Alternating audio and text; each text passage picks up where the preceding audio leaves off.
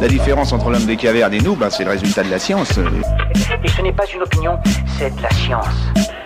Notre monde n'est pas si moche. Pourquoi les organes des sens sont-ils sur la tête?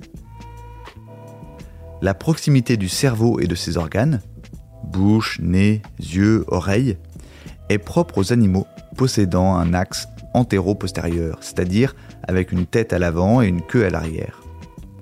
Cette organisation physiologique offre une efficacité optimale, car le trajet des nerfs, plus court, permet une plus grande rapidité d'acheminement des informations.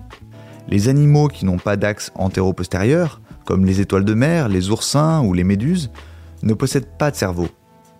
Leur système nerveux est décentralisé et leurs organes des sens sont répartis sur leur corps. Les méduses ont ainsi des centaines d'yeux tout le long de leur corolle. Voilà. Il ne reste plus qu'à vous remercier de votre attention. Au revoir.